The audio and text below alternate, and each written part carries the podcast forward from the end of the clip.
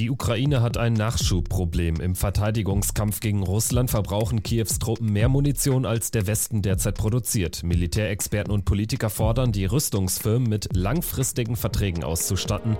Trotz hochkomplexer Produktionsabläufe könnte der Westen dann Russland sogar ausstechen. Darum geht's in dieser Folge von Wieder was gelernt, dem NTV-Podcast. Alle Folgen können Sie hören auf ntv.de und in der NTV-App, bei RTL Plus Musik und auf allen anderen bekannten Podcast-Plattformen. Um keine Folge mehr zu verpassen, können Sie einfach in der NTV-App die Podcast-Push-Nachrichten abonnieren. Ich bin Kevin Schulte. Hallo. Der Ukraine geht bei der Verteidigung des eigenen Landes die Munition aus. Davor warnt Kiew selbst, aber auch westliche Politiker und Militärexperten haben das Thema auf dem Schirm. Im November hat ein US-Regierungsvertreter von 4000 bis 7000 Artillerieschüssen pro Tag gesprochen, die die Ukraine abfeuert.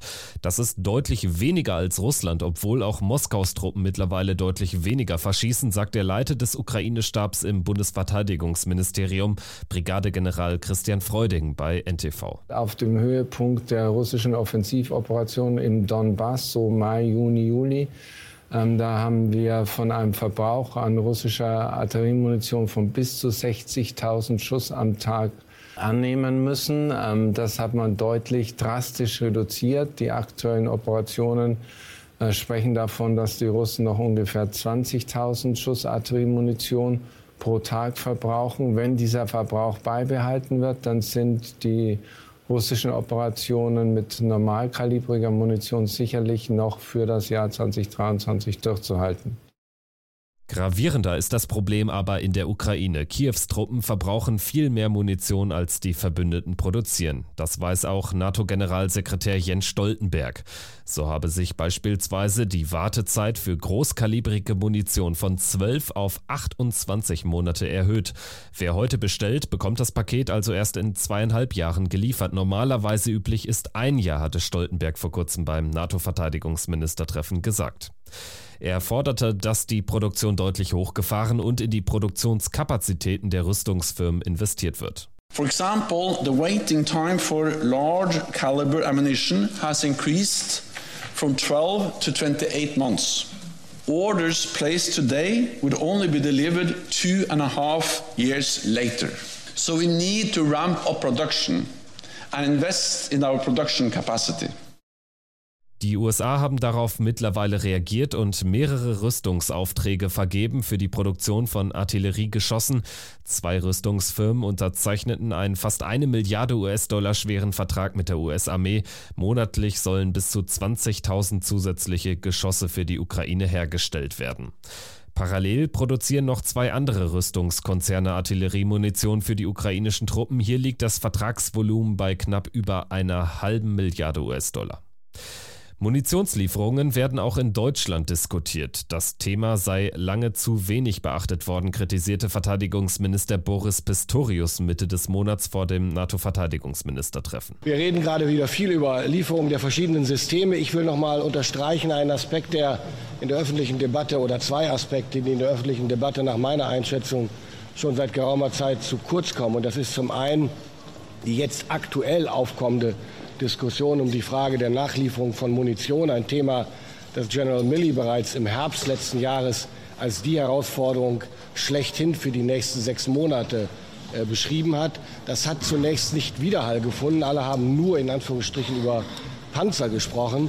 Jetzt kriegt dieses Thema Fahrt und das ist richtig und notwendig äh, und hoffentlich nicht zu spät, denn es geht um Luftverteidigung und die Ersatzlieferung von Munition und Lenkflugkörpern für die Systeme zur Luftverteidigung der ukrainischen Armee. Denn das ist jetzt die große Herausforderung in den nächsten Monaten, um eben den Luftraum nicht an die russische Luftwaffe zu verlieren und die Bombardierungen und Angriffe auf kritische Infrastruktur womöglich noch erschwert hinnehmen zu müssen. Immerhin wurde mit Rheinmetall bereits ein Vertrag unterschrieben. Der Düsseldorfer Rüstungskonzern soll Munition für den Flugabwehrpanzer Gepard herstellen. Die wird unverzüglich anlaufen. Ich bin sehr froh darüber, dass äh, das gelungen ist, weil das die Unabhängigkeit und die schnellere Belieferung noch einmal besser sicherstellt. Das ist gerade für die Flugabwehr durch den Gepard in der Ukraine von zentraler Bedeutung, weil so alt wie er ist, er leistet herausragende Dienste, gerade bei der Drohnenabwehr und wird von den ukrainischen Soldatinnen und Soldaten mit denen ich dort auch am Gepard habe sprechen können, überaus geschätzt. Und deswegen ist diese Nachricht eine gute. Artilleriemunition herzustellen ist ziemlich kompliziert. Die Geschosse müssen alle, Zitat, vollkommen identisch sein, beschreibt der Militärexperte Thomas C. Theiner bei Twitter. Ist die Granate zu dick, bleibt sie im Lauf stecken, ist sie zu dünn, blasen die Gase an ihr vorbei und die Granate erreicht ihr Ziel nicht.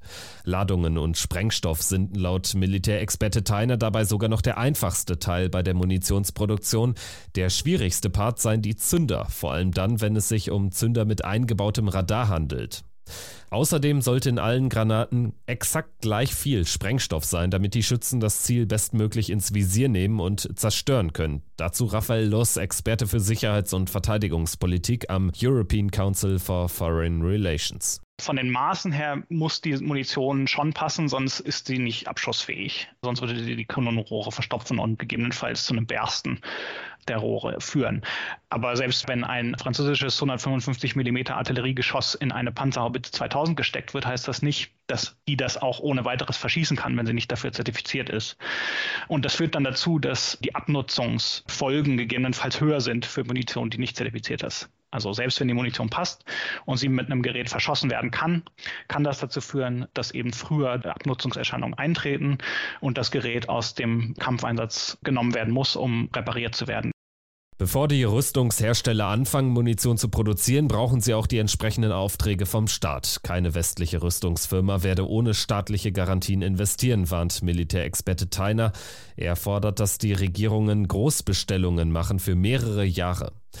Genügend Potenzial gäbe es eigentlich, wenn man die Produktionskapazitäten im Westen optimal ausnutze, könne Russland um den Faktor 20 zu 1 ausgestochen werden, sagt Theiner. Aber der Westen hat bis dahin noch viel aufzuholen, weiß Raphael Loss. Richtigerweise haben die NATO-Staaten über die vergangenen 20, fast 30 Jahre Rüstungsindustrie abgebaut. Man sah sich nicht konfrontiert mit der Bedrohung großer Kriege, schon gar nicht in Europa und hat sich stattdessen verlagert auf ja, Einsatzstreitkräfte, die dann in Afghanistan, in, im Irak, in, in Mali zum Einsatz kamen und da seltenst hochintensive Gefechte erlebt haben und man sehr gut planen konnte, sehr gut haushalten konnte mit Artilleriemunition zum Beispiel, die recht wenig im Einsatz kam. Das ist in so einem hochintensiven Gefecht, wie wir das in der Ukraine sehen, sehr, sehr anders. Da werden zum Teil an Tagen, wenn nicht in Wochen, die Artilleriebestände ähm, ganzer NATO-Staaten verschossen von der Ukraine und von Russland äh, noch viel mehr. Auch Carlo Massala, Militärexperte von der Bundeswehr-Universität München, nimmt das Munitionsproblem bei NTV in den Blick. Es gehe aber nicht nur um Quantität, sondern auch um Qualität. Das heißt, wenn man nicht dafür sorgt, dass ein konstanter Fluss von genau diesen Sachen, die schon geliefert worden sind und insbesondere Munition, aber auch Ausbildung der ukrainischen Soldaten erfolgt, dann dreht sich das Blatt aller Wahrscheinlichkeit nach zugunsten der Russischen Föderation, die ja auf, sehr stark auf Quantität setzt, also mit Menschenwellen arbeitet, Panzer an die Front schmeißt, auch wenn sie alte sind, dem muss der Westen mit Qualität begegnen. Für Massala ist das Thema Munition eine der entscheidenden Kriegsfragen. Die ganzen Waffenlieferungen würden nichts bringen, sollten irgendwann die Munitionsdepots leer sein. Noch werden an vielen Orten in der Welt Lagerbestände aufgebraucht und sie der Ukraine zur Verfügung gestellt. Aber das ist keine Dauerlösung, bestätigt auch Sicherheitsexperte Nico Lange im NTV-Interview. Es ist gut, dass es Partner gibt, die immer wieder noch in Lagern Bestände haben und die genutzt werden können für die Ukraine. Aber wenn das eben aufgebraucht ist, dann geht es um Produktionskapazitäten. Und wenn Putin sich ausrechnet, er produziert langfristig mehr Munition für die Artillerie, als das die Unterstützer der Ukraine tun, dann hat er einen Anreiz, den Krieg weiter fortzusetzen. Leider werden diese Entscheidungen immer zu langsam und zu spät getroffen.